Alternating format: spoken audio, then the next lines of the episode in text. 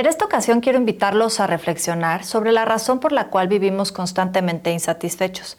¿Por qué será que obtengamos lo que obtengamos, cumplimos nuestras metas, nuestros objetivos, vivimos esta sensación de la plenitud de una manera como muy efímera y pasajera e inmediatamente después, con el paso del tiempo, volvemos a contactar con la sensación de la insatisfacción?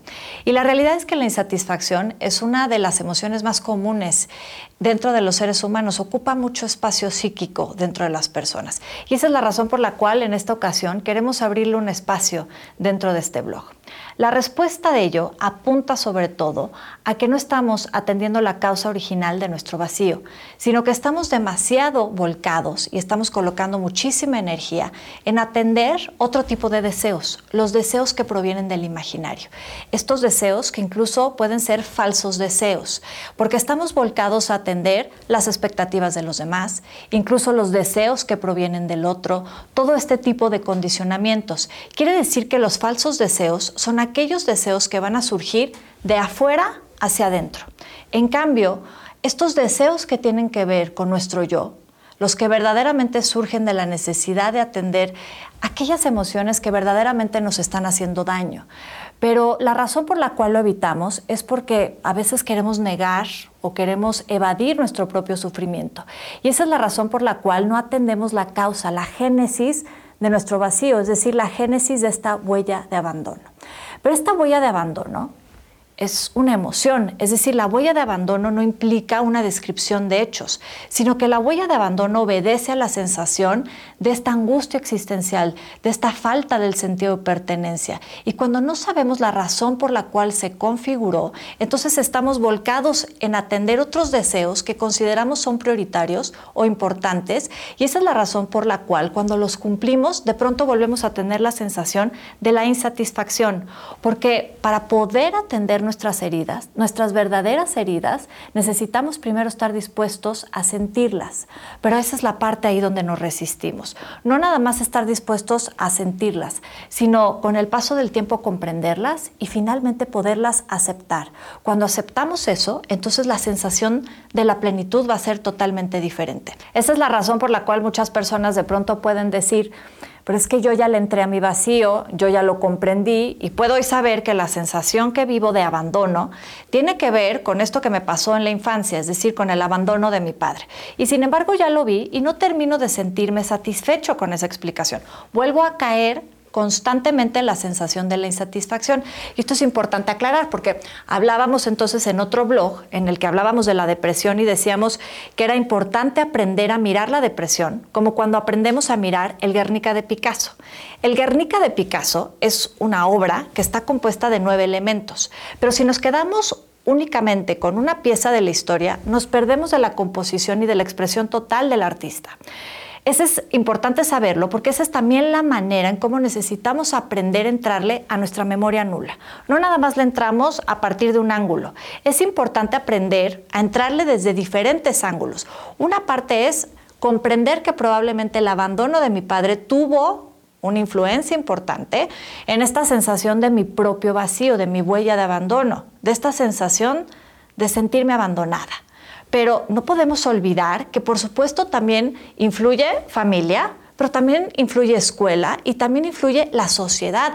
Es decir, necesitamos incorporar la totalidad del pastel, porque si no, nada más nos quedamos con la explicación y la comprensión de una rebanada del pastel. Y eso va entonces a construir en nosotros esta sensación de insatisfacción, porque nos faltan piezas por agregar a toda esta explicación, a toda esta comprensión de mi ser. Esa es la razón por la cual también decimos que somos seres en proceso y lo vamos a hacer toda la vida. Es el continuo de la experiencia, de la exploración de nuestro propio sufrimiento, de la exploración de nuestro propio vacío. Entonces, el poder identificar cuáles son esos deseos que surgen del imaginario y cuáles son esos deseos que están orientados hacia mi yo, es decir, que surgen de adentro hacia afuera. Vamos a tratarlo de comprender con el siguiente ejemplo, que es precisamente del cual yo les hablaba en este blog, la historia de Martín. Martín estaba convencido de que el día que tuviera una casa propia, que el día que pudiera terminar de pagar la casa que tanto tiempo deseó, ese día iba a vivir la felicidad absoluta. Ese día se iba a sentir satisfecho y pleno. Sucede que finalmente se hace de esta casa y vive un momento de satisfacción y de plenitud muy efímero, rápido. Se le pasa pronto este sabor de boca y vuelve a contactar con la sensación de la insatisfacción, pero no nada más eso, con la sensación de la decepción, porque es tanto como decir, pues ¿De qué sirve poner toda mi energía, todo mi entusiasmo, todo mi esfuerzo en una dirección cuando finalmente cumplo lo que por tanto tiempo añoré? Se realiza y vuelvo a contactar con la sensación de la insatisfacción. ¿De qué se trata todo esto? Cuando nos detenemos y hacemos esa pausa consciente y podemos explorar qué es o cuál era el significado que esa casa tenía para Martín. Martín empieza a descubrir que el significado que le estaba dando esa casa era contar con un lugar en donde pudiera sentirse seguro, un lugar donde pudiera sentirse contenido, una base segura que le permitiera ir a explorar el mundo, hacer sus cosas y de pronto regresar y tener la sensación de que algo le pertenecía. Cuando revisamos un poco su historia, Sabemos que Martín pierde a su madre cuando él tenía nueve años. Y cuando él nos hace la descripción del simbolismo de esta casa, descubrimos que lo que verdaderamente Martín estaba deseando no era una casa, era una mamá. Pero cuando encontramos los simbolismos, digamos, de este deseo, nos damos cuenta que este deseo puede tomar formas muy diferentes a partir del fondo que le hemos dado. La forma se puede modificar esto que Martín deseaba, esta sensación de pertenencia, esta sensación de sentirse arropado, de desconfianza, de seguridad, era algo que no necesariamente se la tenía que proveer una casa. Empieza a descubrir a partir de ese deseo que surge del yo y se proyecta hacia afuera, que probablemente había muchos aspectos en su vida aquí y ahora que le estaban permitiendo realizar ese deseo, pero que no estaba consciente de ello. Porque tendemos a colocar nuestra mirada en las carencias y no necesariamente en la abundancia. Estamos tan obsesionados con la forma del deseo, es decir, Martín estaba convencido que la manera en cómo iba a poder anestesiar su dolor era teniendo esa casa, pero esa casa surgía del imaginario es decir, de afuera hacia adentro, de lo que implicaban las expectativas que los demás tenían sobre de él, de lo que implicaba en términos de decir, hombre, tener esta casa me otorga de un reconocimiento y una valía como persona. Pero de pronto, cuando repara y descubre el fondo y las razones profundas por las cuales deseaba eso, es que entonces puede vivir la experiencia de la epifanía. Esa epifanía es, me cayó el 20. Me estoy dando cuenta de que no es la casa, lo que verdaderamente estoy deseando es reparar el dolor que me ha provocado la muerte de mi madre. Y eso entonces me abre una serie de posibilidades infinitas porque me coloca frente a la posibilidad de fijar mi mirada sobre la abundancia y no sobre la carencia. Porque Martín empieza a descubrir que eso que tanto añoraba, es decir, el simbolismo, lo había obtenido en otro tipo de vínculos, en otro tipo de relaciones, con sus hijos o con su familia o con su esposa. Es decir, que no necesariamente necesitaba tener esa casa. Entonces, esto es importante hacer esta distinción porque nos dejamos de obsesionar con las formas del deseo y empezamos a mirar el fondo de nuestros deseos y descubrimos que el fondo nos ha rodeado probablemente a lo largo de nuestra vida durante muchísimo tiempo, pero hemos colocado nuestra mirada precisamente en la carencia, porque estamos tan habituados a partir de nuestros condicionamientos del imaginario y por supuesto que desde ahí entonces también surge la envidia porque somos unos expertos en detectar los que sí tienen lo que nosotros por tanto tiempo hemos anhelado o hemos deseado, pero dejamos de mirar lo que verdaderamente nos puede producir un placer inmediato para nuestra conciencia, para nuestro yo. Pero por supuesto, para poder atender nuestras heridas, primero necesitamos estar dispuestos a sentirlas. Pero a veces también el descubrimiento de nuestros genuinos deseos, de esos deseos que surgen del yo, nos colocan frente a una paradoja.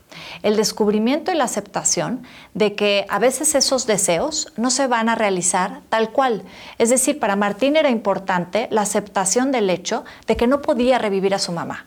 Él podía darse cuenta y aceptar que lo que verdaderamente estaba buscando reparar era el dolor de su ausencia. Pero por el otro lado también era importante que pudiera aceptar que no la iba a poder traer de vuelta al mundo. Sin embargo, también nos coloca frente a esta idea de decir, a ver, en la vida puedo muchas cosas, pero también hay otras que no voy a poder. Entonces nos invita a ajustar nuestra mirada sobre aquello que sí podemos, sobre aquello que se convierten como en un escenario de posibilidades infinitas que nos permite, a partir de la imposibilidad de la realización de ese deseo tal cual, como lo hemos pensado, descubrir muchas otras opciones. Pero la realidad es que siempre vamos a desear. Somos seres deseantes, es parte de nuestra expresión natural como seres humanos.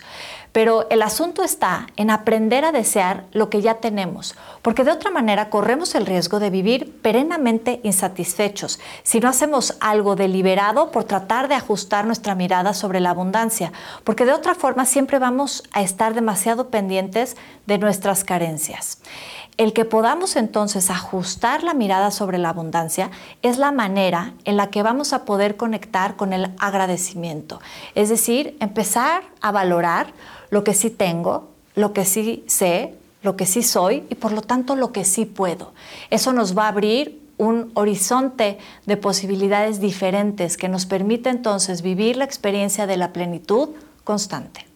Ha sido un gusto, un placer volver a contar con tu presencia a lo largo de este blog. Espero verte pronto y espero también tus comentarios en eh, el blog escrito. Muchísimas gracias.